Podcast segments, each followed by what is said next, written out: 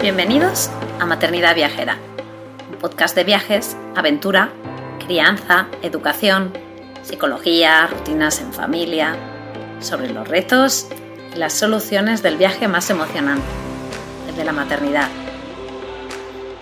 Si este programa te inspira, si te da ideas de viaje, te anima a vivir nuevas aventuras, te reta a salir de tu zona de confort, si te ayuda a mejorar tu pad maternidad en general tu vida o si simplemente te alegra un poquito tus días, te animo a apoyarnos formando parte de nuestra membresía anual. Accederás de manera inmediata a una plataforma de formación, un club de lectura, emails exclusivos con ideas, estrategias y consejos súper útiles para el día a día o descuentos en tiendas y proyectos chulis, como nuestra casita en la Sierra de Guadarrama o en nuestras sesiones de coaching familiar. Y ahora sí, vamos con el episodio de hoy.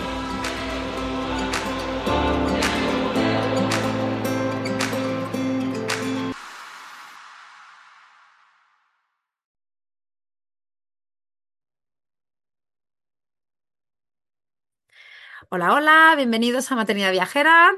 Eh, hoy estamos repitiendo, repitiendo, ya sabéis que a mí me gusta mucho cuando me quedo con ganas en una entrevista o me sale un tema en una, en una entrevista, me apetece eh, eh, pues, pues indagar más y continuar. A mí no, no me importa.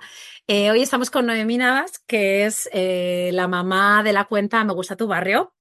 estuvimos hablando en la temporada 3 de viajes con niños eh, porque eh, tanto ella como yo tenemos eh, los niños en una edad muy parecida. Y fue en, esa, en ese bloque que hicimos como viajar con infantes, viajar con niños, viajar con adolescentes, incluso viajar con familia, ¿no? Como abuelos em, y familia extendida.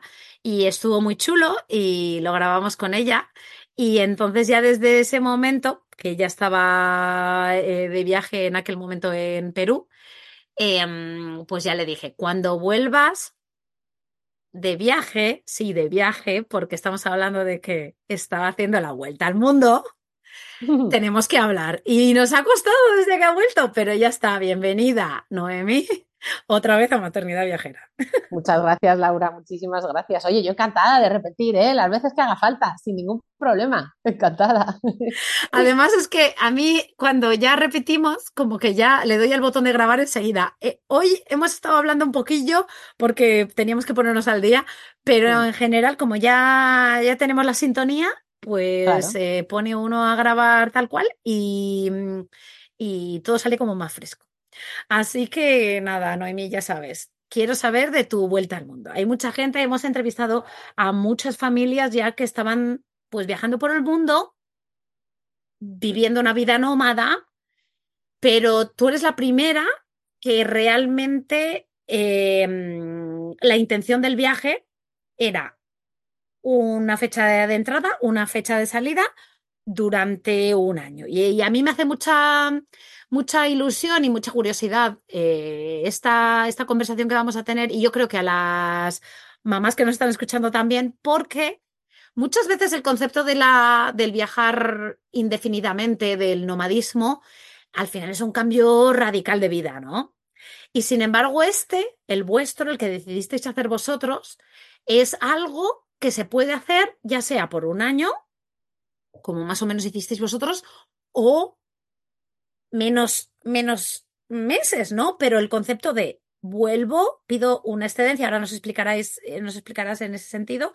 Em, me hago como un parón en mi vida y luego la vuelvo a retomar eh, con diferentes matices, eso siempre, pero me parece que es muy aplicable a la vida de muchas de las que nos están ahora hablando, o sea, escuchando y decir, y decir, ostras, pues igual eso sí que puedo. Entonces me parece mm. que, no sé si lo sientes también, también con tu círculo cuando lo empezaste a explicar o no, si sientes que la gente, pues como que dice, ostras, igual yo también. Hmm.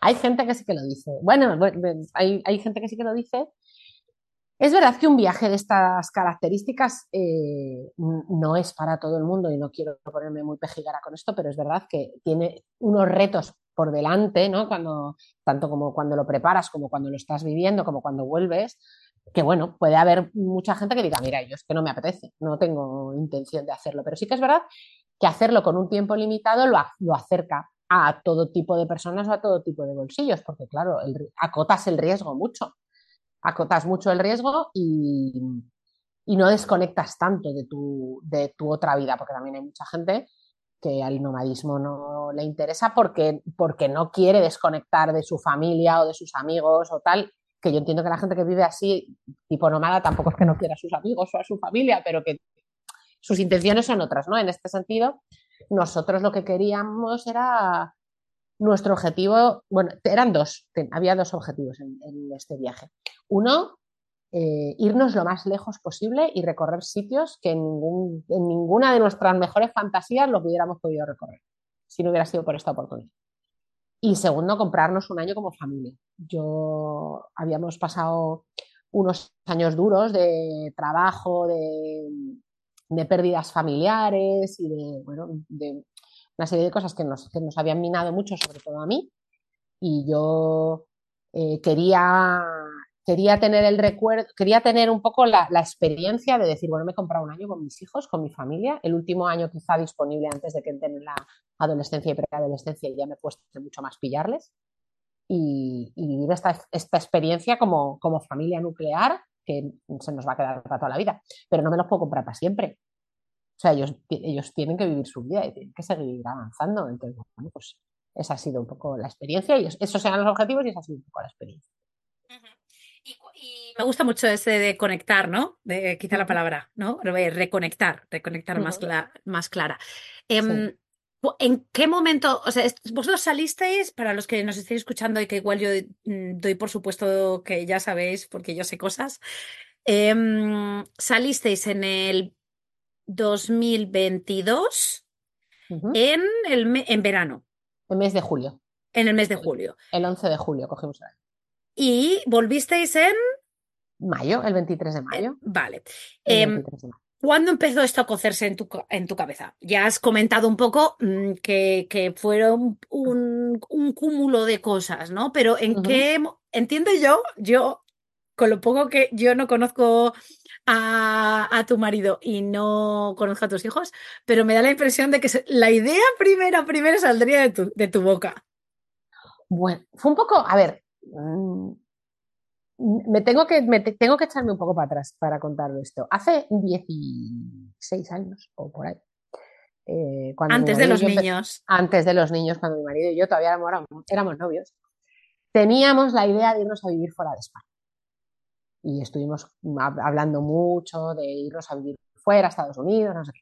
No pudo ser porque, bueno, eh, la verdad es que en, términos familiares tuvimos muy mala suerte y tuvimos muchos fallecimientos seguidos. Entonces, pues digamos que al final, entre una cosa y otra, pues ya nos pasamos, tuvimos los niños, pim, pim, pim, pim, pim, y nos encontramos en el punto en el que nos encontramos. Eh, ¿Qué pasó? Que, que yo iba a cumplir 40 años en la pandemia, teníamos planteado un viaje a California, la costa oeste, no sé qué, todo, todo estupendo, todo tal, y pues no pudo ser, nos tuvimos que volver a casa nada, o sea, nos tuvimos que volver a casa, no, nos devolvieron todo el dinero y tal y todo tal, pero no, no, pudo ser. Entonces ahí teníamos todos esos rum rums por ahí, ¿no? Siempre hemos sido una familia muy viajera, siempre hemos viajado mucho, pero nunca habíamos hecho algo de largo plazo. Pero yo estaba muy mal en mi trabajo, no estaba pasando muy mal y mientras yo estaba muy mal en mi trabajo, eh, las cuestiones relativas a todos los fallecimientos familiares y herencias varias se empezaron a solucionar digamos que confluyeron una serie de desbloqueos de cosas, bueno, pues eso, de una cosa que arreglo con tal, otra cosa que arreglo con no sé quién, venga, pues fenomenal, tal, tal, tal, tal. Y nos íbamos a comprar una casa y el proyecto no salió. O sea, dimos el dinero para comprarnos una, casa y no salió, no se volvió. Entonces, un día, en el mes de octubre del 21, o sea, por eso te digo que no te creas que esto lo hemos planificado mucho rato, en el mes de octubre del 21 mi marido me dijo, mm, después de ya otra de las millones de crisis que yo tenía laborales, mm, siempre lo, siempre lo cuento igual, tomándonos un vino en la terraza de casa, eh, me dijo, mira, si dejas el trabajo, nos vamos a dar la vuelta al mundo. Toma ya. Porque él sabía, Él sabía que era la única razón por la que yo de verdad me iba a marchar. Porque él sabía que eso era el sueño de mi vida, y entonces era como de, venga, si te vas, compra un viaje, compra un billete de ida, que nos vamos. Pero tienes que dejar el trabajo. Y eso fue. Entonces esto fue en octubre del 21 y nosotros nos vamos en el verano del 22. Pues durante todo ese tiempo, lo que estuvimos haciendo, como te digo, nosotros ya teníamos esos ahorros porque nosotros teníamos otro proyecto que nos salió. Entonces, ese ahorro ya le teníamos, ese ahorro ya le teníamos. Eh, ahorramos más, pero vamos, que el grueso ya está. Pues durante todo ese tiempo lo que estuvimos haciendo fue mover todos los papeles para la excedencia de, marido, eh, pues ver qué hacía yo con el trabajo, que al final fue dejarlo sin más, los coles de los niños, alquilar, buscar a alguien que nos alquilara la casa durante el tiempo concreto que nos queríamos ir, arreglar papeleo, todo ese tipo de... Y empezar a mirar empezar a mirar destinos y empezar a preparar cosas, pero no te engaño, nos fuimos con dos meses preparados y hemos viajado 11. Teníamos preparado julio, agosto, o sea, mediados de, como nos fuimos el 11, pues lo que es julio, el mes de agosto y un poquito de septiembre. Ya. Y nos fuimos. Y eso fue, así fue. Eh, eso es porque os conocéis de la manera en que, o sea, quiero decir, igual de la boca no salió de tu boca, pero salió de la de tu marido porque te conocía más que nadie. Claro. y ya sabía que, Porque sabía que era la única, era la única manera que iba con, o sea, era la única manera de ponerme contra la espada de la pared. O sea, de, la única manera que él tenía muy, muy clara y muy, muy crítica de te marchas es esa. Venga, te marchas y nos vamos porque esto ha pasado muchas veces, es, que, vamos, durante nuestro matrimonio, durante el tiempo que hemos vivido en pareja, hemos tenido muchas, vamos, muchas crisis, muchas discusiones de si quiero viajar, no quiero viajar, pues es que los niños, pues es que no sé qué, pues es para ti, pues es que. Entonces, porque es una, una pulsión para mí, es una cosa que yo necesito todo el rato. Y, entonces él sabía que, pues, sabía que era la única manera de, de sacarme una pregunta que a mí me hacen mucho y me han hecho muchas veces em, es el tema de, la relación en pareja y cómo conseguir que la otra persona te siga en tus sueños, ¿no? Y a mí siempre me ha hecho mucha gracia porque en realidad yo, por ejemplo, en mi, en mi situación, pues quizás siempre he sido, pues, por eso te lo he comentado antes, yo quizás siempre he sido la que quizás ha tirado la piedra y ha escondido la mano.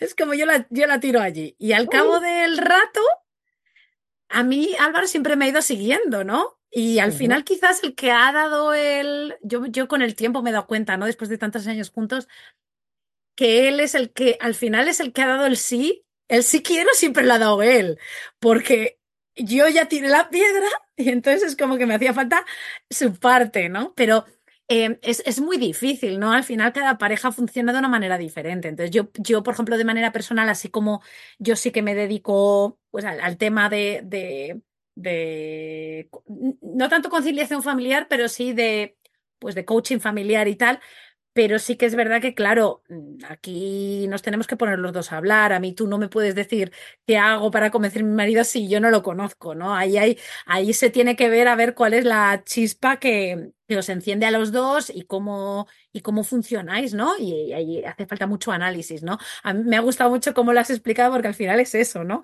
Es el conoceros y el que él hubiera sido el que, el que te la echase, porque, pues bueno, pues que os conocéis, ¿no? Y, mm. y, cada uno en su, en su caso, pues, pues tiene que ir ahí un poco analizando eh, el, ir, el, ir, el ir navegando al, al, son de los dos, pero un poco para aquí, otro por un poco para allá, porque al final esa es, ese es, esa es la convivencia, ¿no? Eh, y las necesidades de pareja también, eh, a veces uno tira más porque necesita más y hay otros ratos que otro que el que necesita es el otro, ¿sabes? Hay un poco que, pues hay un poco que ir equilibrando y que ver, pero es verdad que al final, pues sí que lo dicen en todos los sitios, al final hablar es la clave de todo. Y cuanto más hablas, pues más fácil. Mm, más te conoces y más fácil es. Sí, sí, en ese sentido yo creo que es, es, así. O sea, hablar de los, de los, de las necesidades de cada uno Cuanto más mejor para que al final eso sea, no de repente, oye, que me voy. Hombre, no, eh, todo requiere un, un trabajo, ¿no? Eh, ahí el trabajo ya estaba hecho y lo habéis hecho durante muchos años, ¿no? Em, te voy a preguntar, eh, dejar el trabajo, también me gustaba, bueno, me ha gustado puntuar un poco lo que has dicho de al final lo dejé y punto, ¿no? también un poco eso, ¿no? Cuando no, cuando el trabajo, o ya sea que no estés a gusto o que no estés a gusto con las condiciones, porque igual te gusta, pero las condiciones te, te mellan mucho, ¿no? Em, que, plantear qué es lo que quieres en el futuro y, ver si lo que estás haciendo te, te está dando eso que tú estás queriendo, ¿no? Y, y ahí en ese, me ha gustado el dejarlo y ya está, ¿no? Muchas veces hace falta para, para grandes eh, propósitos, grandes soluciones, ¿no? Sí, sí, es verdad que es verdad que es un riesgo. Es dura, pues duro, es, duro. Es arriesgado, es, arriesgado. A ver, yo porque no podía servir, es que porque yo personalmente no, no, no, es que no lo aguantaba más, ya está. O sea, esto iba a terminar explotando de un lado o de otro, en algún punto, o sea, por esta razón o por otra, pero, pero iba a terminar explotando por algún punto. Mi marido sí que cogió una excedencia. Entonces, bueno, pues él ha vuelto a trabajar y ha vuelto a trabajar, fenomenal. Pero, pero yo, yo sabía que iba a terminar reventando. Entonces, como, bueno, pues por lo menos que reviente por el mundo, yo qué sé. O sea, ya puestos, ya puestos a tirarme la. Claro, yo qué sé, ya puestos a tirarla, no sé, a, a enviarme la manta a la cabeza, digamos, pues que sea no sé, en Nueva York. Sí, sí, sí, tal cual.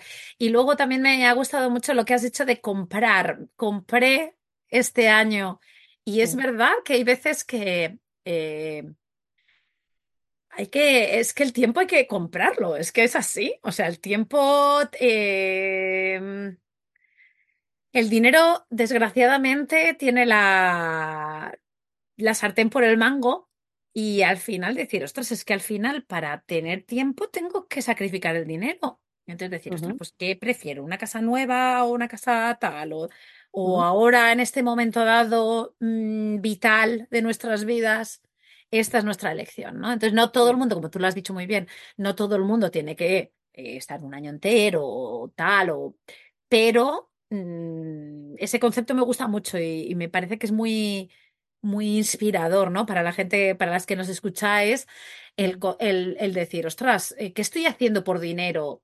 ¿Y qué podría dejar de hacer por dinero? ¿Y podrías igual eh, vivir decentemente? ¿O qué cosas podría, ¿no? Las elecciones para es que para mí, para mí las grandes decisiones bueno, no las grandes decisiones, ¿no? Hay otros, hay otros factores, pero digamos que las decisiones más cotidianas se miden en un eje cartesiano que una barra es el tiempo y otra el dinero.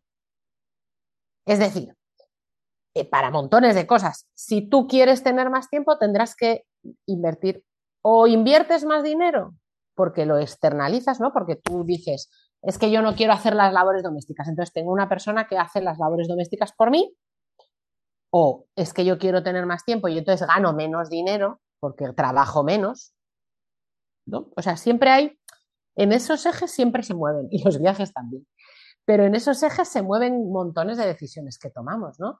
Y a veces no nos damos cuenta eh, que cuando tú decides externalizar o no externalizar algo, eh, tu tiempo también vale ese dinero. O sea, parece que porque haya una persona que te ayude en las labores domésticas o que te ayude con los niños o tal, dices, no, es que yo no me voy a gastar el dinero porque lo hago yo. Y es como, ¿qué pasa? ¿Tu, dinero, tu, tu, tiempo no vale dinero? O sea, todo ese tiempo que tú podrías estar dedicando a, no sé, lo que quieras, ¿sabes? Cada uno con sus cosas. Eh, ese, ese, tiempo vale un dinero. Como vale un dinero, pues eso, como, como, cual, como vale un dinero en un viaje, eh, vale un dinero que, porque vale un dinero que tú dices, no, es que el otro día que escribía sobre vuelos baratos, no, es que, claro, eh, los viajes directos, los vuelos directos Madrid-Nueva York en el puente de diciembre son los más caros. Claro. Y si abres las escalas, es más barato. Sí, pero igual dedicas, dedicas nueve horas, igual dedicas 23. ¿Vale el dinero que, o sea, vale el dinero que te ahorras ese tiempo? Pues eso también lo tienes que valorar. Claro, me gusta lo del plano de coordenadas. Claro, es un eje cartesiano, dinero, tiempo, y tú tienes que colocar los puntos para allá, para acá y ver dónde te, y mover, y mover dónde te colocas. Teniendo en cuenta además que tu tiempo también vale dinero, que tu tiempo no es gratis, que tu vida es la que es. Entonces tienes que saber dónde lo colocas. Sí, y comentando mm, lo, que, eh, el punto que te comenté antes del, del, podcast de empezar a grabar de Cristina López que habla de lo estaba pensando en ella. Sí, sí, yo la, es que la nombro, la nombro todo. La nombrémosla todo el episodio, Episodio sí, episodio también. Em, que el, el tiempo, o sea, el tiempo, la gestión del tiempo, no es que quieras tener más y más y más, no, es, es la gestión y decir, es que para hacer algo tengo que dejar de hacer otro. Entonces decir, ostras, eh, vamos a ver, mm, y ahí... Pero, ¿y, cuánto, Vale, cuánto vale eso que estoy sacando? Efectivamente. ¿Cuánto vale eso que estás sacando y poniendo? Porque a lo mejor dices, no, es que eh, no me importa hacerlo ya, pero no es que no me importa barrer la casa ya, pero es que mientras barres la casa no estás atendiendo a tu niño o en el gimnasio o leyendo un libro. Compensa, no compensa, ¿qué quieres hacer? Luego no digas, es que no tienes tiempo. No, pues es lo que dice Cristina, no, es que no estás dedicando tiempo. No estás dedicando tiempo a lo que realmente quieres dedicar y lo que no quieres dedicar, externalízalo o no lo hagas o yo qué sé. Sí, sí, por eso yo siempre eh, animo a la gente a que realmente se ponga con un lápiz y un papel y, y y escriba sus prioridades y que se haga ahí una, una, un autoanálisis clave y que, se analice, y que se analice el tiempo y que vea y, vea a ver. Y, y, claro, el tiempo de un año entero viajando es que es eso, ¿no? Decir, ostras, eh, que voy a perder, claro, mientras que estás viajando, no estás ganando ese sueldo anual de ese año, ¿no? Pero entonces ahí estás moviendo piezas y estás ahí, o sea que al final em, es decir, quiero o no quiero, que estoy dispuesta a sacrificar, que no. Y yo aquí sí que os animo a que en, este sentido, como Noemí ya lo ha hecho, eh, pues que podéis contactar con ella y que ella os, os, os, guía un poco, os da ahí, pues, pues, aparte de lo que vamos a hablar a partir de ahora en el podcast, pues ella de manera personal os puede, pues, pues eso, pues eh, guiar. Ayudar a, bueno, al final, eh, bueno, y vamos a hablar de esto más adelante, pero bueno, ya que lo sacas, lo cuento. Sí, sí, sí. El objetivo, yo después efectivamente dejé mi trabajo, entonces ahora lo que estoy haciendo es montar un proyecto que lo que trata es de ayudar a la gente a montar su propio viaje por libre, más corto, más largo, más complicado, menos complicado, ¿no? Eh, partiendo de la base de que los viajes no son estándar, ni tú eres estándar, ni tu familia lo es que hay familia, que además cuando llegas tienes determinados periodos de tu vida no son tan sencillos. Lo hemos hablado tú y yo. No es lo mismo viajar con un infante que viajar con un niño que viajar con un adolescente. Y muchas familias no viajan con adolescentes porque no saben qué hacer con ellos. Bueno, pues vamos a echarles una mano, ¿no? A que encuentren cosas que hacer. Eh, o hay gente que ya tiene una edad, tiene 55, 60 años, que te están estupendamente para ir a cualquier parte, tienen, económicamente son súper solventes y tienen muchísimos intereses pero tienen un nivel profesional que ya no les permite, nivel profesional y de cargas familiares y de cosas que no les permite pagarse seis horas u ocho horas o quince horas montando un viaje. Y volvemos otra vez a lo que vale tu tiempo. Es que esas 15 horas que tú estás dedicando no las estás dedicando a otra cosa. Entonces, bueno, pues la idea es pues facilitar a la gente que pueda viajar, que pueda viajar, que pueda montarse su viaje, sobre todo si no te gustan las agencias, si tú quieres ir a tu rollo, y si tienes, pues si quieres plasmar en tu viaje unos intereses personales que son tuyos, como te digo, es que ninguna familia es estándar. Entonces es que a ti, pues te puede gustar mucho, yo qué sé, es que siempre pongo el mismo ejemplo porque me hace mucha gracia. Es que tengo un amigo que se fue a Viena de, luna de miel porque es un fanático de la ópera. Entonces a él los castillos le daban igual. Él lo que quería era ir a ver ópera bien.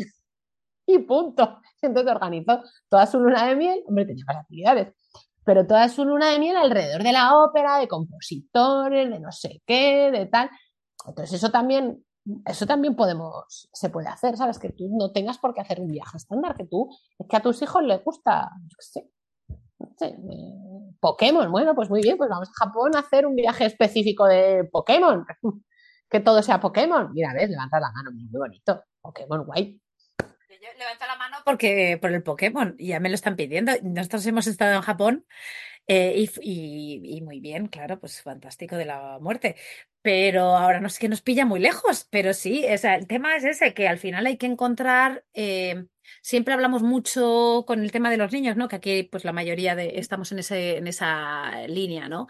De estar muy atentos, ¿no? De estar muy atentos de qué, ¿no? Y, y, y, y me parece que la manera mejor que hay de engancharles en el viaje eh, que al final, ojo, que lo hemos dicho, que porque viajes con tus hijos no vas a conectar automáticamente, que si el niño se va con su con su mm, móvil y con sus videojuegos y con sus auriculares, al final no se conecta, al final está haciendo lo mismo, pero fuera. La idea es que cuando se viaja en familia se viaje y que todos quieran ir a ese sitio. Hay veces Mm, que uno va a ceder más por el otro, otra vez, y ese es el juego de la familia que hemos hablado antes, pero la idea de que de involucrar a los chavales, ¿no? A los más pequeños, a los más mayores. Y claro, pues este, este ejemplo de los de Pokémon, ¿no? Pues a mí mi hijo me pide Japón, me pide también Roma, me pide, pero porque son sus intereses, entonces, ¿por qué no? Voy a claro, seguirle allí, ¿no? Y entonces, pues tú lo que te encargas un poco es, es ver ahí qué es lo que puede, puede claro que encajar en la familia. claro que puede interesar, que luego hay mucha gente que dice, no, es que pues no, no tengo nada concreto, quiero ir porque quiero ir. Bueno, pues está, pues muy bien, pues ya indagamos un poco más de si te gusta hacer trekking o te gusta ir a la playa o te gusta ver iglesias o te gusta, bueno, ya podemos indagar un poco más, pero la idea sobre todo es que tú tengas un viaje que no sea el viaje que hace todo el mundo o el viaje que hace la influencer o el viaje, no, que sea el tuyo. El tuyo con tus intereses, con tus gustos, con tus, con tus sitios que te gusta comer, o a lo mejor no te gusta ir a comer al restaurante de moda, pues enhorabuena. A mí tampoco, a mí me gusta comer en la calle, en los puestos de la calle, pues muy bien, o sea, cada uno con lo suyo.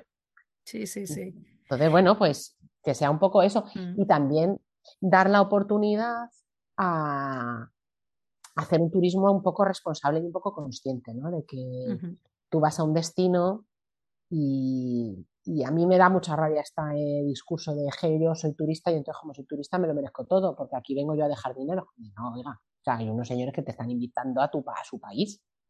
Entonces, jolín, eh, no pases por allí como si pasara el agua. Mm, Fíjate, estate pendiente, intenta enterarte, aprender unas palabras del idioma, eh, conocer restaurantes locales, no sé, y meterte un poco, ¿no? Imbuirte. Porque luego los niños, si se viaja con niños, eh, es lo que más, es lo que más se llevan. Ese contacto con, con la cultura local, con las costumbres, esa manera de ver las cosas de una manera totalmente diferente a como las estás viendo en tu país de origen, es luego lo que más les cala. Uh -huh. Estas prioridades que estamos hablando de, de, de, de la gente, ¿no? De decir, ostras, eh, ¿qué es lo que a, mí, a ti te gusta hacer? Venga, vamos a intentar pues idear ese viaje, ¿no? Y, y, ese, y ese viaje ya lo hablamos, pero ¿qué crees que en tus hijos, eh, ahora que has comentado el tema, les ha marcado más, ¿no? Ahora mirando atrás, estas cosas que acabas de comentar, ¿no? Que se acuerdan.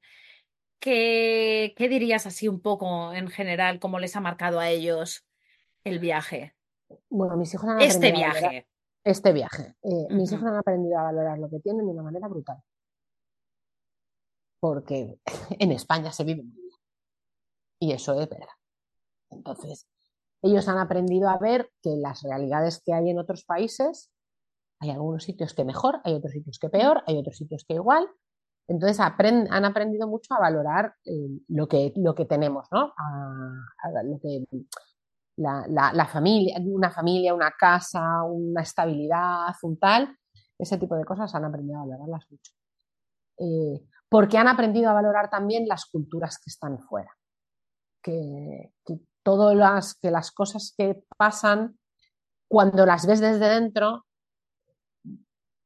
tienen muchos matices, ¿no? Han aprendido a ver un poco los matices de las historias, de las, de las culturas, eh, han aprendido lo que significa que un país tenga una renta per cápita X o una renta per cápita Y, y qué, significa eso en la vida diaria.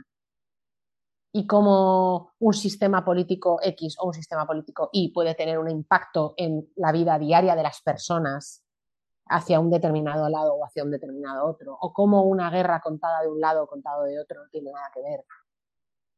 Pues ese tipo de cosas, mis hijos además que la, la geografía y la historia les mola mucho, al final son cuentos, pues le... O sea, que quiero decir que son cosas que puedes ir narrando y tal, les gusta mucho.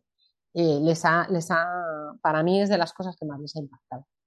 Y un poco la, el interés ¿no? de, de ver cómo viven los demás o qué hacen los demás y ese tipo de eso yo creo que es lo que más lo que más les ha, les ha marcado luego ver animales exóticos mola mucho eso también les ha molado aprender a nombrar de animales que nunca jamás pensaba que los ibas a ver pues también pero no sé, yo creo que sobre todo es ese contacto con, otras culturas lo que, lo que más les marca. Y ahí ya me has contestado a la pregunta que te iba a hacer, que es un poco el aprendizaje en ruta, ¿no? Que es un mm. poco el, lo que nos hemos, ya, ya, hemos hablado y rehablado aquí muchas veces, ¿no? De, de decir, ostras, es que cuando un niño sale de su ambiente normal, sale, también pasa cuando cambias de ciudad o cuando cambias de barrio, pero claro, cuando vas cambiando de, una, de culturas que son tan extremadamente diferentes, opuestas a las que tú estás eh, las que han vivido hasta ese momento, pues claro, pues eso es un, es un choque eh, muy impresionante y eso es un aprendizaje de por vida, ¿no? Eh, además, quitando de eso que vosotros ya, ya habéis viajado, que no es que este haya sido vuestro único viaje, sino que lleváis viajando mucho tiempo, ¿no? Entonces, un poco ese, ese, esa visión, ¿no? Después de... de... pero hay un ejercicio que es, sobre todo cuando haces un viaje tan largo como el nuestro, nosotros hemos estado en 19 países hay que hacer un ejercicio gordísimo cada vez que cambias de país, no solo de comprarte la tarjeta SIM, de cambiar moneda y de mm, buscar la, aplicación de los taxis, eh, sino de vaciar la cabeza para lo que viene, para lo que viene después. Porque nos ha pasado mucho de pasar de un país rico a un país pobre, de un país organizado a un país desorganizado, y tal. De repente, de esto de. O sea, ¿qué ha pasado? Y, que, te enfades por cosas o que no te gusten cosas solo porque por la comparación mm, no te salen favorecidas. Entonces tienes que hacer como una especie de, no, igual que... Lavado de cerebro. Lavado de cerebro. Igual que no te puedes ir de España pensando que el cocido madrileño, porque yo voy a ropa a mi casa, que el cocido madrileño es lo mejor del mundo. No, hija, no te vayas así. O sea, muy bien, el cocido madrileño, pero las croquetas, ¿cómo están las croquetas? Lo que más. Pero las croquetas están en su sitio. Aquí voy a comer pho, voy a comer ramen, voy a comer, no sé, eh, chilaquiles, mm, yo qué sé, ceviche, en cada sitio voy a comer, y que sí, que las croquetas seguirán siendo lo más maravilloso del mundo, pero hay que abrirse, tienes que borrar eso. Tienes que borrar toda esa experiencia anterior y, abrirte a, pues, a esa nueva alimentación, a esa nueva cultura, a esa nueva manera de ver y escuchar a la gente y, y no entenderla desde tu prejuicio, sino entenderla desde un como si la entendieras en un, como si estuvieras en un folio en blanco. Y, luego ya te lo llevas a tu casa y ya lo mascullas en tu casa y lo pones en, contexto en tu casa. Pero, pero de primeras como de venga, dame, dame cosas. Y, luego ya lo, lo, rumiaré. Y eso es súper difícil. Para nosotros era una, para nosotros era un ejercicio súper difícil. Súper difícil porque, porque es inevitable, ¿no? Ir comparando si te gustaba más lo que comías en Vietnam, lo que comías en Tailandia, lo que comías en Filipinas, sobre todo así en países asiáticos, ¿no? Eh, y si te gusta, y, no tienen nada que ver, y tú les ves ahí a todos en batiburrillo mezclados en el mapa, y no tienen nada que ver unos con otros, ni la gente, ni el idioma, ni la comida. Entonces tienes que hacer este ejercicio de es que no tiene nada que ver. Igual que tú no tienes nada que ver con los franceses, ni con los portugueses, ni con los alemanes, que tienes cosas en común, pero no. Entonces, todo ese, ejercicio es, importante porque te ayuda un montón luego a, disfrutar más del viaje. ¿Te llegaste a agobiar en algún momento de decir, ostras, estamos viajando demasiado rápido, yo ya no puedo, mi cerebro ya necesita un parón? ¿Hubo algún momento así? Sí, muchos. Ha habido muchos agobios, ha habido muchas angustias, ha habido miedos pocos, afortunadamente. Miedo no hemos pasado no hemos pasado También es que tampoco nos metemos en, situaciones que puedan ser especialmente complicadas. Pero sí, agobio, sí, sí. Paramos varias veces eh, cuando atravesamos, cuando bajamos por, empezamos en Estados Unidos, bajamos México y la parte Perú, Bolivia, Chile, Argentina la hicimos bastante rápido. Entonces en Argentina nos tomamos como un tiempo, ¿no? Estuvimos como casi un mes viviendo en Buenos Aires, hacíamos viajes desde allí y tal, pero casi todo el tiempo estuvimos en Buenos Aires. Entonces estábamos en un piso y estábamos como en casa. Entonces Buenos Aires es como un poco casita porque la verdad es que allí sí que íbamos, volvíamos al pan, no sé cuánto, o sea que ahí sí que estuvimos haciendo un poco más de vida corriente, digamos. Y luego yo tuve un bajón importante en la época navideña, porque para mí las navidades no me gustan y son muy complicadas, y tenerles a los niños lejos de sus primos, de su familia y tal, me pesó, me pesó estar lejos de mi hermana, bueno, de mis tíos y tal, me, me pesó.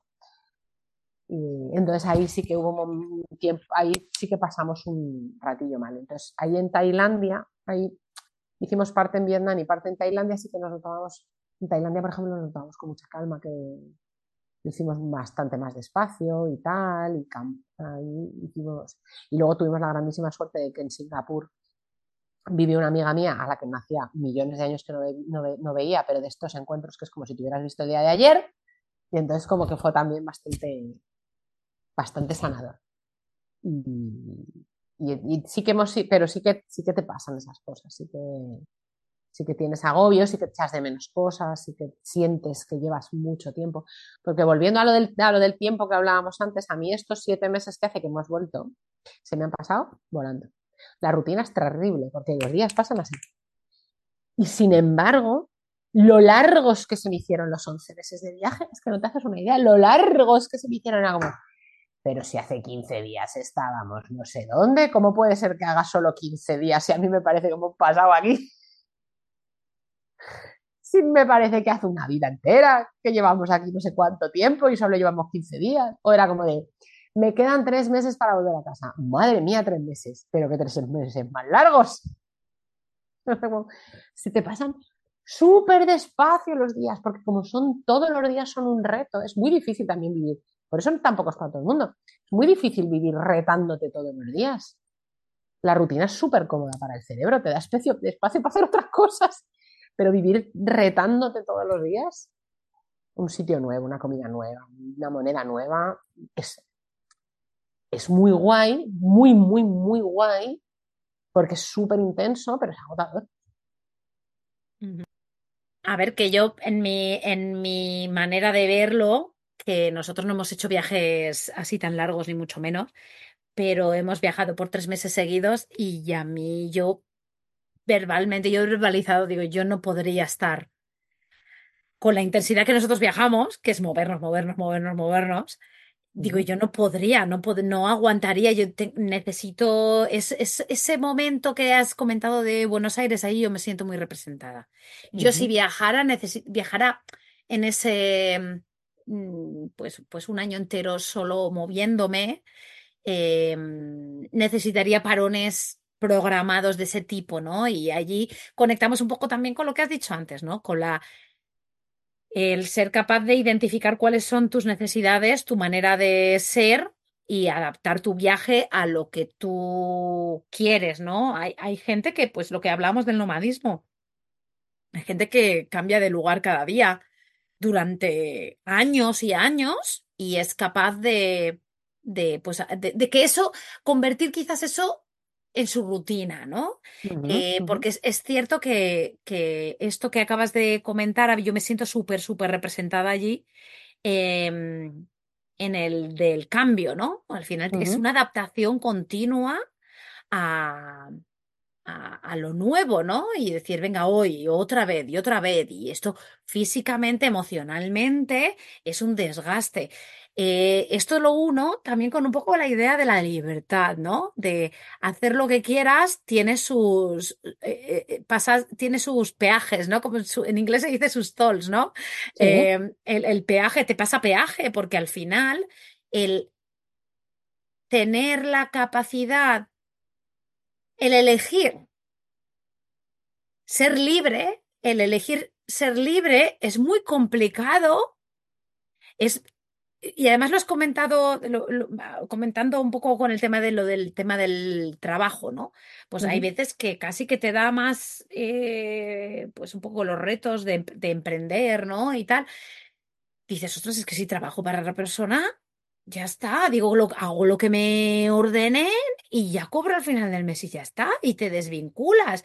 Sin embargo, el, el salirte de esa rutina, el salirte de ese de, de, como externalizar, ¿no? E, en vez de externalizar tu vida cuando realmente tomas riendas de tu vida, ostras, qué difícil es eso.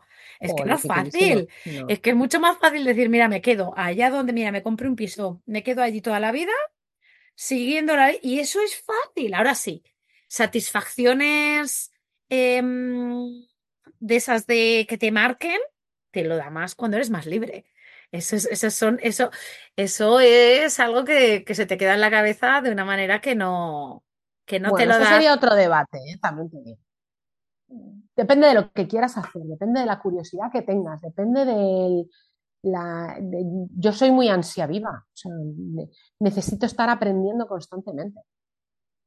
Entonces, porque yo soy muy de la curiosidad, mato al gato. O sea, yo necesito saberlo todo, todo el rato ha hecho una cosa muy graciosa que nos pasaba en el, nos pasaba en el viaje. A mí mi, mi, marido me ha salvado la vida muchas veces, porque yo siempre estoy de, no, voy un poquito más para allá.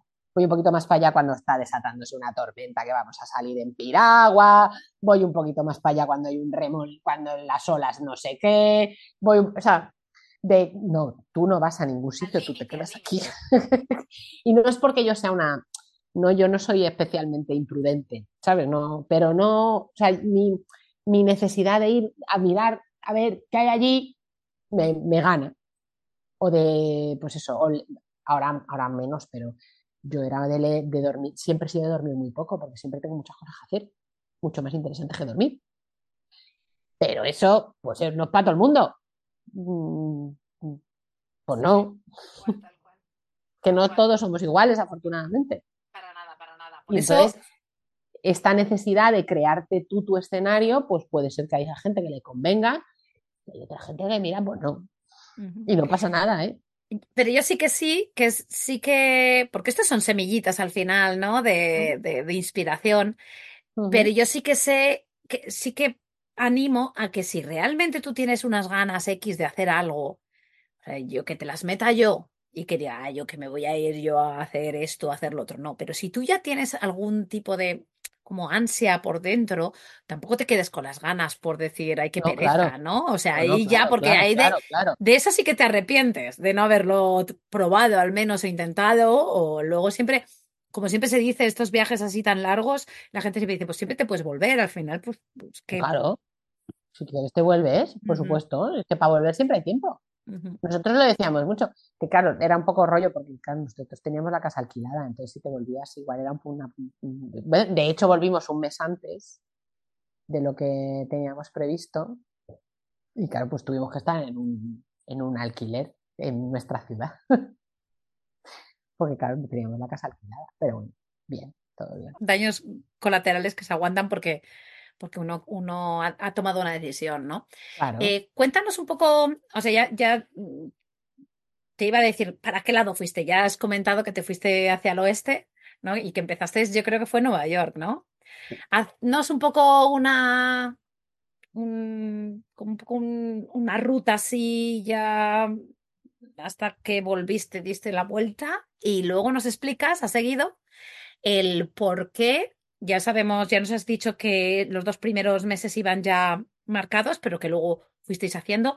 Y allí, mm, después de decirnos un poco la ruta, pues que nos, digas un poco cómo fue, cómo fuisteis decidiendo, ¿no? Y, y, y, ya al final ya me dices, pues, qué cambiarías quizás, ¿no? A ver, muy rápido. Eh, Estados Unidos, empezamos en Estados Unidos, empezamos en Nueva York y luego fuimos a la costa, la costa oeste. Estados Unidos, México, Perú, Bolivia, Chile, Chile solo el norte de Chile y la capital Santiago de Chile, Argentina, cruzamos Australia, subimos a Vietnam, Tailandia, Camboya, Singapur, Filipinas, Japón. De Japón saltamos a India, de India a Egipto, Jordania, Chipre y Grecia. y la mayor parte de los destinos fue... Uy, me he saltado Singapur. Tailandia, Vietnam, Tailandia, Camboya, Singapur, Filipinas. Sí. Y la mayor parte de los destinos fueron casuales. Totalmente casuales. Teníamos ciertos hitos que queríamos cumplir. Pues había que ir lo más, como te he dicho, lo primero que he dicho, lo más lejos posible. O sea, que había que ir al fin del mundo y a Australia. Pero queríamos ir a Nueva Zelanda y a Nueva Zelanda no pudimos ir porque no nos lo podíamos permitir. Porque, era, porque además llegamos en la época de Navidades y aquello era disparatadamente caro. ¿Cuál ha sido, qué, más allá de los hitos que queríamos hacer, más allá de irnos a Argentina, al fin del mundo, a Australia, los niños querían ir a Japón y era condición indispensable que fuéramos a Japón. Eh, más allá de eso, eh, condicionaba nuestras decisiones, sobre todo mucho la parte económica, el vuelo más barato que podíamos encontrar en unas condiciones meteorológicas aceptables. Ya está. O sea, y a partir de ahí, lo que fuera saliendo. Y bueno, sí que le echábamos un vistazo al, al nivel de vida del país por ver que se ajustaba un poco a nuestros presupuestos. También mirábamos si la manera de desplazarse por el país era relativamente sencilla, un poco como, como, era eso para, para, ver si realmente podíamos ir con nuestra mochila por libre por ese país o no, o qué. Y eso, pero, pero vamos, que la mayor parte de las cosas ha sido totalmente casual. Es como ¿a dónde voy? Pues, ¿por qué fuimos a Vietnam? Porque era el vuelo más barato para salir de Australia en el momento en el que teníamos que salir de Australia. Que de las cosas que más me alegro. Pero, pero fue así. Fue una cosa así. ¿Qué eh, cambiarías, me has dicho? ¿De qué te alegras? Así como me has dicho lo de ir por eh, Vietnam, ¿no? Eh, ¿Qué cosas del plan, como del plan highlights, ¿no? Sí. De, a ver, yo alegrarme de casi, de prácticamente todo. me alegro de... Buah, es que Ahora, por ejemplo, yo nunca había estado en Latinoamérica en ningún sitio y ahora es una parte del mundo a la que todo el... Bueno, es que ahora mismo me apetece volver a todos los sitios. ¿Te apetece volver a dónde? A prácticamente todos los sitios ah, vale, vale. estado, me apetece volver. Eh, no volvería a India, pero porque es un país que para mí emocionalmente es durísimo. Entonces, es la tercera vez que estoy y ya está, ya, ya está, ya he tenido bastante. Ya, sí, lo que pasa es que India, a ver, es muy difícil volar hacia, la, hacia el oeste. O sea, del este al oeste es muy complicado. O sea, todo está orientado para ir de Europa para allá. Pero a la vuelta, ir parando por, los por países intermedios mm, es muy difícil. Nos hubiera gustado mucho ir más por África, pero volar desde, pero para volar desde África teníamos que hacer escala en Europa y era un ridículo, pues bueno, ya iremos. O sea, no me voy a ir a Londres para volver a Kenia cuando estoy en India, pues no, o sea, no, no voy a hacer eso. Entonces, por eso no hemos ido a, no hemos ido a África, por ejemplo. Mm, ¿Qué cambiaría? Probablemente hubiera ido un poco más despacio, aunque es verdad que creo que no, no siento que hayamos ido corriendo, pero sí que es verdad que a lo mejor me hubiera dado un tiempo más para hacer un poco de casita en algún sitio. y no sé. Mm, ya te digo, hubiera mm, ido algo más a África, no hubiera vuelto a la India y hubiera ido un poquito más. Eh, escuchándote, digo, eh, esta base que hicisteis en, en Buenos Aires, em, un poco también, ¿no? Decir, pues mira, me voy a pasar un año en cualquier ciudad así. Por supuesto. Mm, pues me da igual en Latinoamérica o en, o en África, alguna que esté bien del plan, pues eh, tanto comunicaciones como el estado del país, de la nación y tal y cual, y decir, ostras, pues oye, mira, me asiento aquí un poquito y voy yendo. Y desde aquí, claro, viniendo. Y eso un poco, es, eso es otra idea, ¿no? De decir, me paso un año y económicamente, pues igual sale un poco más barato porque te pasas mucho más rato quizá parado Mm. ¿no? Y los alquileres quizá de, de más largo estancia, pues obviamente son más baratos y, y quizás se vuela menos, pero es otra, otra idea de decir, voy a hacer una zona del mundo, ¿no? Claro. Es otra alternativa, por supuesto, muy viable, perfectamente. Lo único que tienes que tener cuidado de que tu moneda valga más que la suya. porque si no, estás vendido. O sea, si no, te tienes que poner a trabajar. Sí, no te pares en Australia ni en Estados Unidos. No, no te pares en Australia, no. te pongo, o sea, porque en Australia, bueno, en Australia es complicadísimo vivir, vamos, solo hay que ver con todo, follow the Sun Family que se han ido allá a vivir y madre mía, es complicadísimo. O sea, es un sitio maravilloso porque son todos almas, o sea, son, vamos, la cosa, para mis hijos el epítome de la buena educación, la limpieza y el todo es perfecto es Australia. Pero claro, es que eso cuesta lo que cuesta. Otra vez el tiempo, el eje. Sí, sí, sí. El, Australia es muy complicado económicamente, porque luego vivir allí es guay. Son estupendos, maravillosos y simpatiquísimos y encantadores, pero muy caro. Sí, sí, sí. y ahí hablando un poco del dinero, te pregunto, ya nos has explicado que, bueno, pues ya veníais con un dinero ahorrado, que no era para eso, pero, pero bueno, ahí estaba, ¿no? Y tú te hiciste o os hicisteis antes de salir un poco un presupuesto tentativo y de allí mm, esto que has dicho de no fuimos a Nueva Zelanda porque tal, o sea, ibais con un decir, mira, esto, cuando lleguemos aquí ya se acabó, se acabó. O mm, o, con qué visualización económica ibais, ¿no? O sea, me refiero eh, para orientar un poco a la gente eh, de, en un futuro, ¿no? Pues poder hacerlo. Yo hice una cosa súper básica, porque yo soy de letras, con lo cual hice una cosa súper básica. Yo cogí los ahorros que teníamos, más la previsión de ingresos, porque nuestra casa estaba alquilada, lo cual mm, cogí los ahorros más la previsión de ingresos, ingresos, lo sumé y lo dividí por los días que pretendía estar de viaje. Y dije, me sale tanto. Eso es lo que me puedo gastar al día. ¿Es lo que te puedes gastar al día? No, porque de ahí tienes que pagar vuelos, de ahí tienes que pagar transporte, de ahí tienes que pagar los alojamientos, tal. No es que te lo puedas gastar al día. Pero sí te sirve para tener como una media. Yo tenía distintas medias. Tenía pues una media más o menos diaria, luego tenía una media más o menos por país y luego tenía una media general. Entonces, la media general era la que me tenía que quedar un poco alineada con esa división pedestre de lo que tengo por los días. Eso sí me tenía que quedar un poco alineado. Claro, hay países más caros y países más baratos. Pues había países que se me disparaban y otros con los que compensaba. Entonces, bueno, pues ahí lo que todo el eso también te genera, que es una cosa que también que lo he comentado antes y no lo he, no lo he desarrollado, te genera un poco de una cierta angustia, ¿no? De decir, ostras, ¿llegaré o no llegaré? Luego llegas, porque luego, si, sobre todo si eres yo, que soy así como muy pesada, llegas.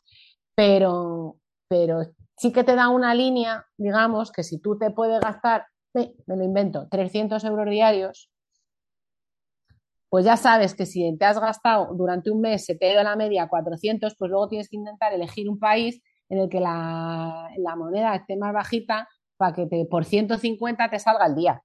Y entonces ya vas compensando. dices, bueno, pues ahora voy por allá, voy por allá. O yo qué sé, nosotros hacíamos mucho. Una máxima de mi hija es, prefiero bocadillos y canguros a restaurantes y no canguros. Entonces, pues tú también ahí, en el día a día, vas priorizando pues por ejemplo, pues por siguiendo con el ejemplo de los canguros de Australia, en Australia hacer ir a determinados sitios, hacer determinadas excursiones, pues es muy caro. Entonces nosotros decidíamos que preferíamos gastarnos el dinero en ir a bucear a la barrera de coral que en ir a comer hamburguesas de canguro que costaban 35 dólares. Como de, pues mira, 35 dólares en una hamburguesa no me va a costar no me, no, me, voy a gastar. Y como los hostels en Australia son maravillosos, tienen unas cocinas fantásticas, perfectamente equipadas, íbamos a nuestro supermercado, nos comprábamos la comida, nos hacíamos nuestra comida y fin. O sea, sufrir no sufríamos, equilibrábamos. Te da un poco de angustia. Tomar decisiones. Sí, te genera un poco de... Hay determinadas cosas, hay determinados momentos que te, si te genera cierta angustia porque piensas, jo, me encantaría poder hacer esto y no lo voy a poder hacer. O, jo, no sé si cuando llegue a Europa, que ya tiene un nivel de vida que se parece mucho más al mío, con mi presupuesto diario voy a llegar. Bueno, pues vas ajustando. Vas ajustando. Vas quitando un poco de aquí, un poquito de allá, sumas tal, no sé qué. El caso es que tú tengas la sensación de que no sufres, de que priorizas. Em, Y cuando ibais a los países, ¿cómo os habéis movido? Me refiero, ¿ibais, ¿habéis alquilado algún coche, por ejemplo? ¿O de normal ibais más como transporte público? Eh, lo mismo que para el alojamiento, ¿no? Un poco eh, ibais viendo, depende de precio, calidad, hotel, apartamento, hostal, como habéis dicho. Pues dependía mucho. Eh, dependía mucho de la realidad del país, de las distancias, de cómo, de la disponibilidad o no de conducción. Pues es que, y bueno, y luego ya cada uno de sus cosas. Yo tengo pánico a las motos. ¿He cogido motos? Sí, he cogido motos, pero me he caído. Entonces, no, bien no. Pero, pero hay gente, pues yo qué sé, unos, unos que sigo muchísimo que se llaman viajeros low costeros, que van en moto a todos los lados, pues ellos se apañan fenomenal con su moto y van divinamente. Yo, mi marido es motero, va fenomenal con su moto. Yo voy fatal. Entonces, bueno, pues eso, por eso te digo, ahí, ahí también tienes que, tienes que ver un poco cómo eres tú y lo, que, y lo que más te gusta hacer. Pues a lo mejor a ti no te gusta conducir o, o es que lo único que te gusta es conducir. Pues depende. Nosotros nos íbamos ajustando mucho a las circunstancias de los países. Pues en, en muchos sitios hemos alquilado coches, sobre todo en los países un poco como más ricos, ¿no? Pues en Estados Unidos, en Australia, países con unas distancias muy largas, a lo mejor que tienen mal transporte público, combinas un avión con un coche de alquiler o tal, pero también hemos cogido autobuses nocturnos un montón, hemos cogido de todo. Pues eso, coche, moto, autobuses, autobuses nocturnos, aviones, trenes, barcos, ferries, todo. Bicis. Un poco en función del destino y de la disponibilidad y de, y de lo que mejor nos saliera. Porque, por ejemplo, muchas veces al viajar cuatro, nos salía más rentable coger un taxi que nos llevara en una distancia larga que multiplicar los cuatro billetes de autobús, cuatro billetes de tren. Entonces eso pues también lo valorábamos, ¿no? Mirábamos distintas opciones y en función de la disponibilidad, de la situación del tráfico, de nuestro gusto personal y de la economía, pues íbamos optando por una cosa o por otra. ¿Y dormir? Pues lo mismo, con el mismo criterio. Yo tenía un precio estándar, digamos, de, por noche para que me fuera ajustando. E intentaba un precio como de, como un, no un tope máximo, pero digamos un tope alto, ¿no? De estos, esto, mm, como mucho, me gustaría gastarme esto. Que me tengo que gastar un poco más, bueno, pues sé que lo tengo que compensar, pero, pero, y entonces luego nos, y entonces nos íbamos apañando en función del, del sitio en función del sitio. Sí que es verdad que tampoco somos de grandes lujos, con lo cual, pues casi siempre tirábamos a cosas majas pero baratillas, o sea, sin sufrir, excepto la noche, el día de Perú que grabamos tu podcast, que estuvimos en un hostel que daba miedo y asco y era horroroso. Y entonces lo siguiente que hicimos mientras yo estaba grabando tu podcast, mis hijos y mi marido estaban buscando un sitio, un sitio para que nos fuéramos cuanto antes de aquel lugar. Me acuerdo perfectamente. Creo que jamás he agradecido tanto una sábana blanca de hotel y unas toallas blancas de hotel y una ducha de agua caliente como ese día. O sea, ese día fue como... ¡Ah! No sé lo que me cuesta, pero me da igual. No sé lo que me cuesta, pero, pero me da igual. ahora no me va a salir cómo se llamaba la ciudad. Sé que empezaba por A. La ciudad de... Hay momentos siempre así, ¿no? Pero que ahí el, el que te pone un poco... Eh como en tu lugar, ¿no? Y decir, ostras, eh, los básicos, ya sabemos cuáles son los básicos. O, sea... por aquí no. hemos ido tirando para abajo, para abajo, para abajo, para abajo. A ver hasta dónde llegábamos y ya hemos llegado a un tope. la para arriba. Lo de la suciedad, yo también es algo que, que yo no puedo. No, no, Te vuelvo a repetir, no vamos a sufrir. Aquí no vamos a sufrir. Entonces, que esté limpio, con su agua caliente, con su cosa, o sea, Ay, Arequipa, me soplan por aquí por el pinganillo. Arequipa era la ciudad donde estábamos cuando, cuando grabamos tu podcast y, nos pasó eso. Eh, yo tengo unos mínimos, de, hecho, si puedo, no comparto baño. Nunca. Porque ya somos cuatro, ya está, bastante, son ya bastante compartidos. En algunos sitios nos nos ha, tocado tener habitación con baño compartido, sí, pues en Australia, por ejemplo, en los hostels nos tocaba tener baño compartido, pero eran tan buenos y de tanta calidad y estaban tan limpios que era muy bueno. Pues es que igual he estado en hoteles con el baño más sucio y era mío. Entonces, bueno, Pero en general intentábamos eso, una habitación familiar para los cuatro con baño privado y en unas condiciones bien. Eh, Noemí, tu favorito. Top, tú, lo que sea. no pero sé no hace falta, no, pero no hace, pero no hace falta que digas lugar, sino de, de qué, qué, lo favorito de ese viaje, ¿no? No hace falta que sea un lugar, puede ser también una sensación, puede ser también un el, lo que conseguiste, si lo conseguiste o no, la desconexión y la conexión. eh, A ver, si te hablo de lugares, mm, es muy difícil. Si me pides sensaciones, eh, hay una parte de eso, de lo que te decía, de, ¿no? de haberme comprado, de haber, de haber dedicado ese año a, a mi familia, a mis hijos, ¿no? Y yo sé que ahora las dinámicas familiares que tenemos, que con sus defectos, pero en general para mí son bastante positivas, vienen de esa convivencia, ¿no? Vienen de haber, de este reto constante de estar conviviendo constantemente. Y de repente haber vuelto cada uno a su espacio y decir, uy, sé que hemos vuelto a nuestro espacio, pero nos necesitamos, nos hablamos, nos, o tenemos como unos espacios creados que yo sé que vienen de ahí, como una, unas costumbres y unas necesidades que, que vienen de- del viaje.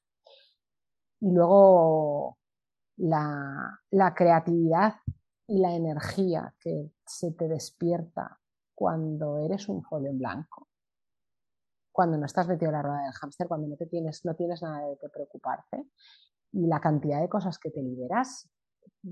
Escribí en una newsletter durante el viaje de las cosas que te liberas. Claro, yo siempre llevaba la misma ropa. A mí me encanta la ropa. Es uno de mis vicios. Claro, allí tenía cuatro pantalones, cuatro camisetas y tres vestidos. Por eso las combinaciones que son las combinaciones que hay. Y así todo el día. Y ni influencer, ni postureo, ni nada. Lo que es, es lo que hay. Jo, y es muy liberador. ¿eh? Súper liberador. Y también es muy liberador que tú entras siempre en esa ropa y no te pesas nunca. Tú comes lo que hay, ya sabes que ese pantalón te abrocha, fin de la cita. Te da igual. Te da igual. Entonces, eso te libera tanto la mente para crear otras cosas, para enfrentar otros retos, para aprender nuevas historias, para tal, que, que, para mí era maravilloso. Ahora, claro, vuelvo y vuelvo a mi armario y digo, ay, mira, más qué bonito. Pero, pero a mí me gustaba mucho esa sensación de no, no, no, no me preocupa nada en absoluto. Ni- Ni lo que llevo, ni lo que como. Bueno, que como sí, porque me guste, pero no en el sentido de estético, ¿no? Entonces, me- y, y estar, tan ex- estar tan expuesta a esos impulsos y no tener la cabeza en determinadas servidumbres, te activa la creatividad, te da mucha energía, te ayuda a pensar cosas nuevas, te, pone en otro sitio. Y hay una tercera que a mí me gusta mucho y que tengo muchas ganas de contarla en la newsletter y de contarla en la web y tal, que es eh, lo presente que estás. Porque si tú, que me, pasó, o sea, me pasó alguna vez, si tú estás viendo amanecer en Angkor Wat, que es uno de los amaneceres más bonitos del mundo, en los templos de Angkor Wat en Camboya, te puede salir un amanecer malo y que no te guste, pero a nosotros nos sale un amanecer precioso. Si tú estás allí viendo eso, te has levantado a las 5 de la mañana y estás pensando en el mail de trabajo que tienes en tu vecina Mari Carmen, que es que igual te ha mojado el piso y no sé en que hay un montón de gente que se te ha puesto delante y claro, que se te han puesto delante y tú has venido y no sé cuánto, para hace el sol así y se te acabó. Y de repente ha amanecido y tú estabas en otro sitio y es como, no, tienes que estar aquí, tienes que estar presente porque solo tienes esta oportunidad, no vas a volver. O a lo mejor vuelves, pero si vuelves no vas a ser la misma persona. Entonces, eso, eso de, es que tengo que estar presente para contar las palmeras que estoy veo aquí en la playa esta de Filipinas, una, dos, tres, cuatro, cinco, para bucear y ver la tortuga, si es que tengo la suerte de ver la tortuga, pero si no estoy pendiente de la tortuga no la voy a ver. De hecho, me perdí un tiburón porque estaba pendiente de los rusos en una playa de Tailandia que me estaban dando una murga horrorosa. Y mis hijos y mi marido vieron un tiburón ahí saltando y no sé qué, y yo me perdí el tiburón porque estaba rezongando respecto de cuánta gente había en la playa y no sé qué y no sé cuál. Que no, Mari Carmen, que tienes que estar a lo que estás. Porque solo lo vas a ver una vez. Y entonces esa, esa sensación que siempre se dice mucho, ¿no? De no es que hay que estar en el momento presente, no es que la multitarea no, no es buena, no tal. No, cuando realmente lo ves es cuando solo tienes una oportunidad para ver un sí. Ahí sí que tienes, ahí es que tienes que estar, tienes que estar. Y eso es una de estas, de estos aprendizajes que me he traído, que son un poco lo que quiero también compartir, ¿no? Cuando ayuda a la gente a preparar un viaje, también quiero compartirle eso, ¿no? Que, si que no te puedes ir con toda esa carga mental, que la carga mental se tiene que quedar en Madrid. Que una, una manera fantástica de preparar un viaje es andarte 25.000 pasos todos los días, porque si no vas a volver molido y encima te vas a cabrear. Es como de, no, hijo, prepara tu salud en España o en donde estés, prepárate tu salud todos los días para que luego puedas hacer turismo y digas, uy, qué bien, qué alegría, qué bien estoy. Aquí venga a subir y bajar escaleras por los templos de Angkor Pero eso, o sea, todas esas cosas pues son aprendizajes que yo me he traído que para mí son brutales. Son, son de lo que más me, de lo que más me, me, me ha impactado, digamos. Me has contestado lo que yo quería, vamos. Te deja la respuesta fenomenal. claro, claro, porque a mí lo de los países y lo de los lugares al final no me, me se me quedan flojos, se me quedan mm.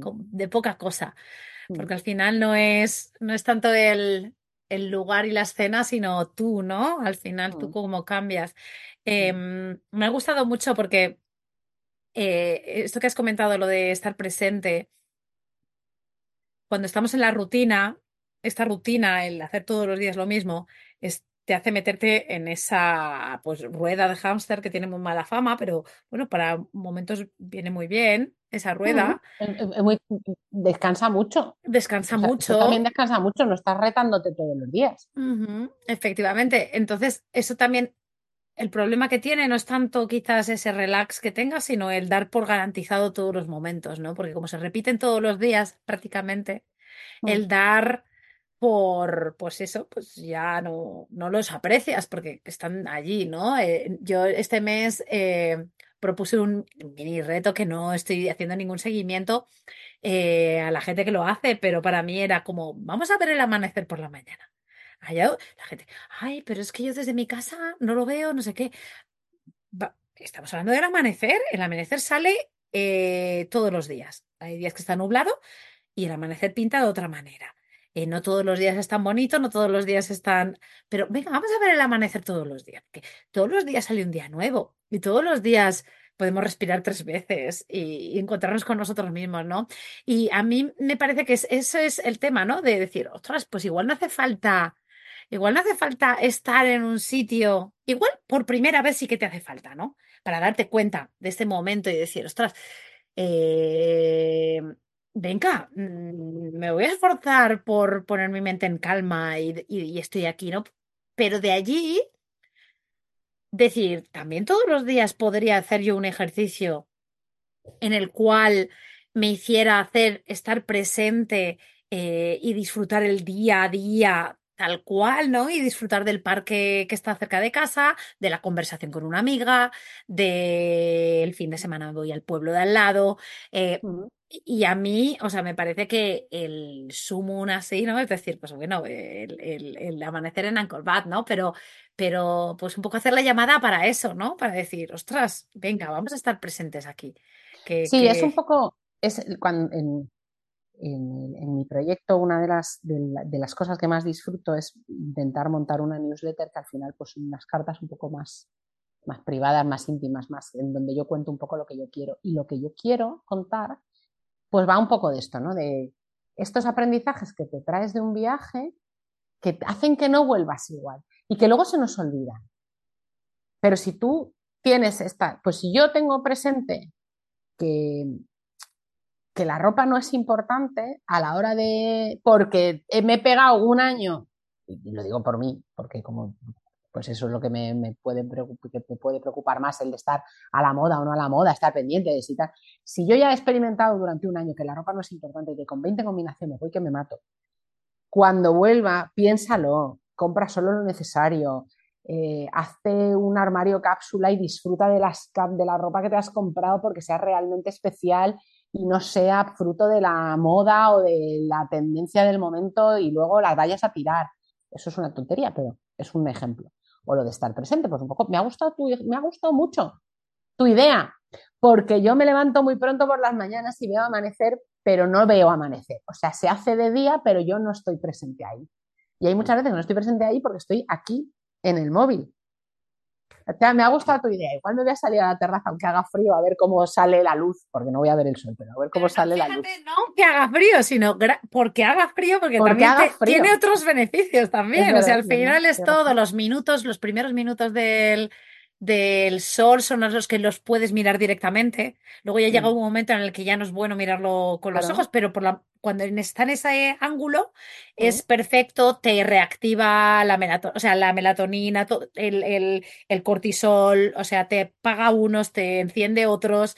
Em, lo voy a hacer, lo voy a hacer. Entonces, sí, bueno, pues a mí se me ocurrió porque yo lo hago, que a mí yo justo hoy he puesto en el Instagram, he puesto, eh, necesité irme a vivir a una casa para apreciar los, los, los amaneceres. No seáis como yo, si vivís en un piso, salir y si no te bajas abajo o si no, mm, pero de vez en cuando, pero ser consciente y apreciar cada día, porque a mí yo voy mucho en esa línea, porque a mí me encanta viajar, yo soy muy, muy, y me, y me pones los, los dientes así largos cuando te escucho, pero ostras, el decir, al final todos tenemos otras cosas, otras obligaciones, pues vamos a, apreciarlos.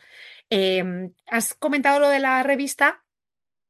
Eh, os animo, yo estoy suscrita, os animo a que os suscribáis, porque, bueno, pues además ella, eh, Noemí es, es, periodista de profesión y, y, y, aquí nos dices un poco, Noemí, cómo podemos llegar a ti, ¿no? Aparte de que eh, muchos, muchos seguidores eh, de los que tenemos nos siguen a través de Instagram, me gusta mi barrio, eh, pero ¿qué más, no? ¿Cómo podemos hacer?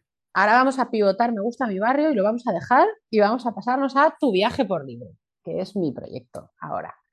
me gusta mi barrio tenía un sentido un tanto extraño en su momento pero ahora mi cuenta y mi proyecto se llama Tu Viaje por Libre. Tu Viaje por, Libre.com es la web, Tu Viaje por Libre es Instagram, en Twitter, en TikTok, en, un montón de sitios que todavía no estoy usando bien, pero ahí están.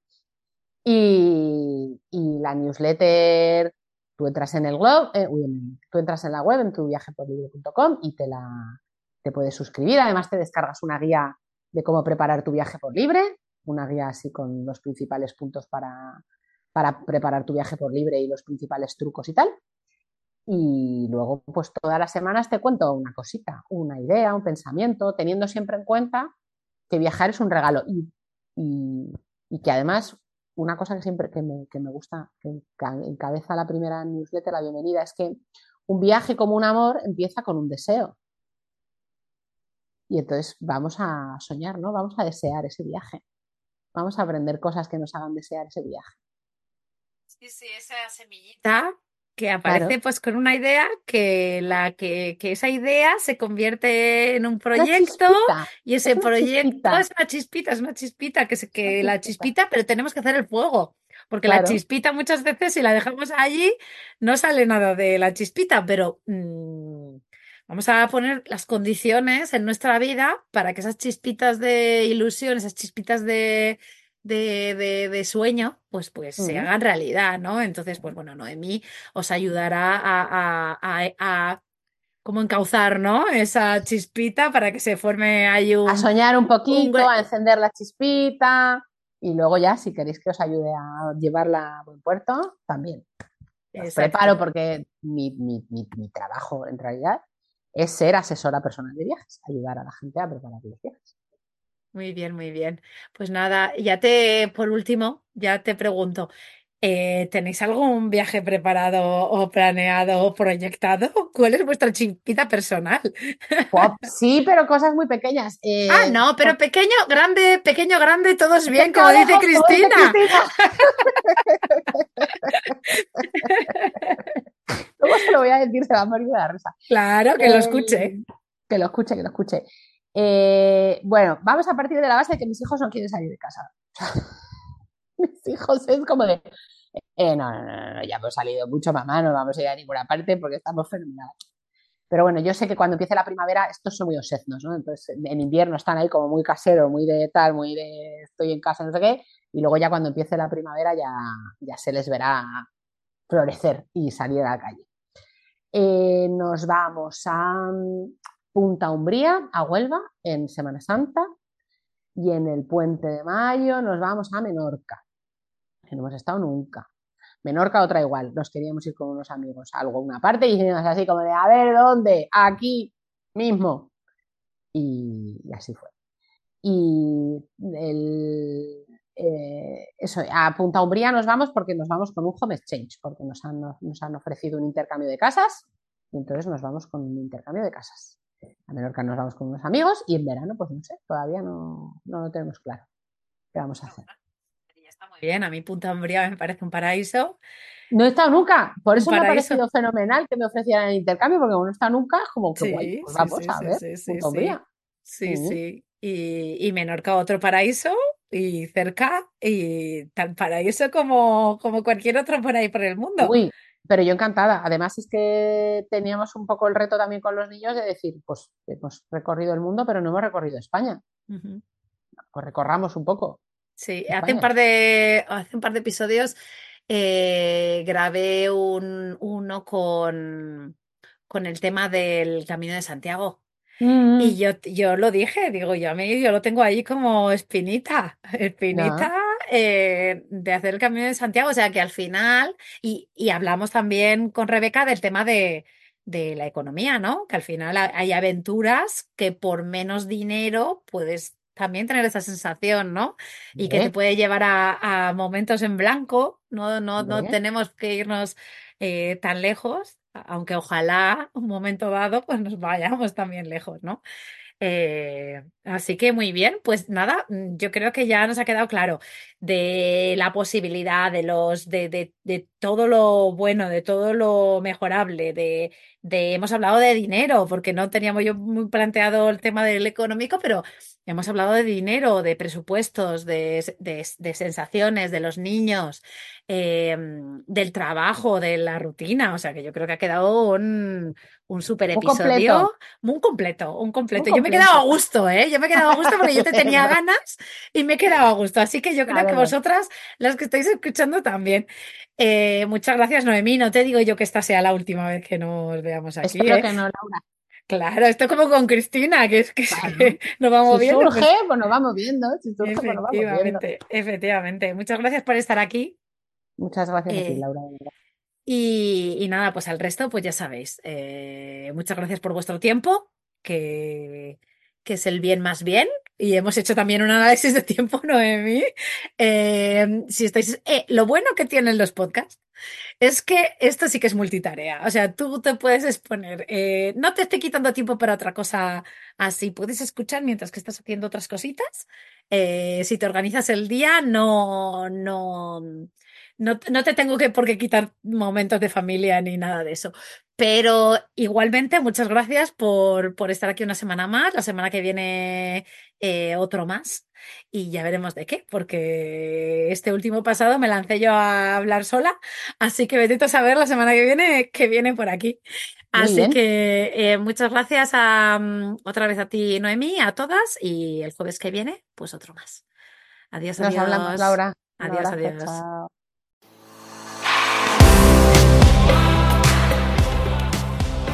Gracias por quedarte hasta el final. Espero que te haya gustado.